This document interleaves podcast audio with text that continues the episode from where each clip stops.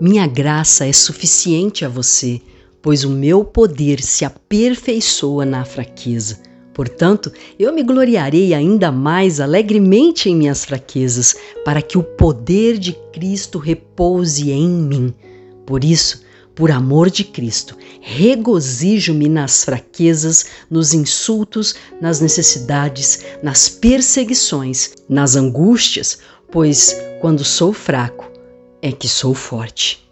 Uau, que texto maravilhoso esse do apóstolo Paulo maravilhoso em partes, maravilhoso para quem está seguindo o caminho de Cristo, para quem está andando naquela porta estreita, sabe? Para quem está perdoando, para quem decidiu se render e ao passar por essa porta estreita, você se sente fraco, você se sente muitas vezes em angústia, perseguido, sem ter para onde correr, exceto para os braços daquele que te consola, dizendo: Quando você é fraco, eu te considero forte, porque você se refugia no meu amor, porque você faz da minha justiça a sua força, porque você escolheu esperar no Senhor e não agir conforme a tua força, não agir pelos teus impulsos, não deixar com que sua alma te desgoverne, te encarcere em tristezas, mas aqueles que porventura têm sofrido mais por outros motivos, infelizmente não se enquadra nesse versículo. Não adianta sofrer porque você queria um iPhone, não adianta você ficar um pouco triste porque você queria ter mais roupas. Não entra aqui nesse sofrimento se você está lutando dia e noite desesperadamente por um salário melhor, ignorando o princípio da família, ignorando a palavra de Deus. Não, não, não.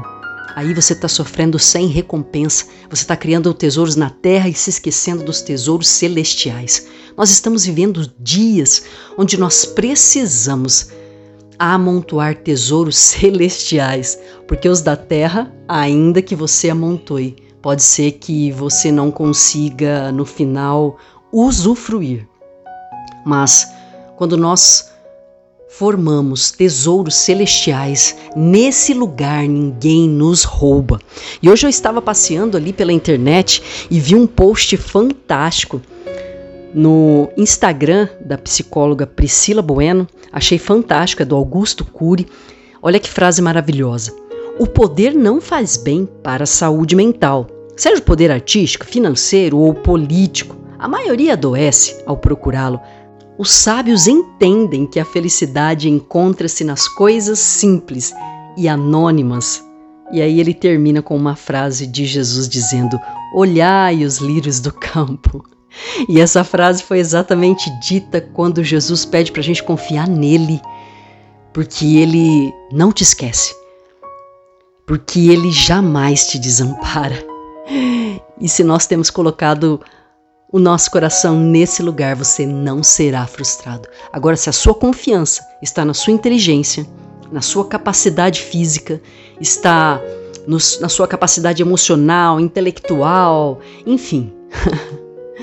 eu sinto lhe informar que pode ser que você possa ser frustrado. Nós precisamos nos refugiar nos braços de Jesus. Se você está passando por problemas, por tristezas, problemas que você não sabe como resolver, é sinal que os céus estão lhe convidando para ter um particular com o Espírito Santo, com Deus, com Jesus, com a Trindade e com os seres celestiais. É hora de você fazer uma mesa redonda com o mundo espiritual, gastar tempo na presença de Deus para fortalecer as suas estruturas interiores. Muitas vezes a gente vai na academia, fortalece o exterior, mas a gente se esquece de fortalecer a principal musculatura que vai nos garantir ter êxito por toda a vida, que é a musculatura da fé, a musculatura espiritual, onde você se rende a Deus e declara: Senhor, eu não sei o que fazer, mas os meus olhos estão no Senhor. Isso é muito maravilhoso. Se você está cansado, se você não sabe mais para onde ir, quem ouvir, é hora de você se refugiar no Senhor. Eu estou aqui apenas para te dar uma seta. Corra para os braços dele. Isso eu vou falar todos os dias. Eu não estou aqui para fortalecer a sua musculatura, porque isso depende de você. Eu estou aqui para dizer para você: corra para os braços de Jesus. Crie intimidade com o Espírito Santo. Mas não adianta você se apoiar na minha sabedoria. Você precisa criar a sua própria sabedoria e eu estou aqui apenas para te dizer: vá para o secreto com Jesus.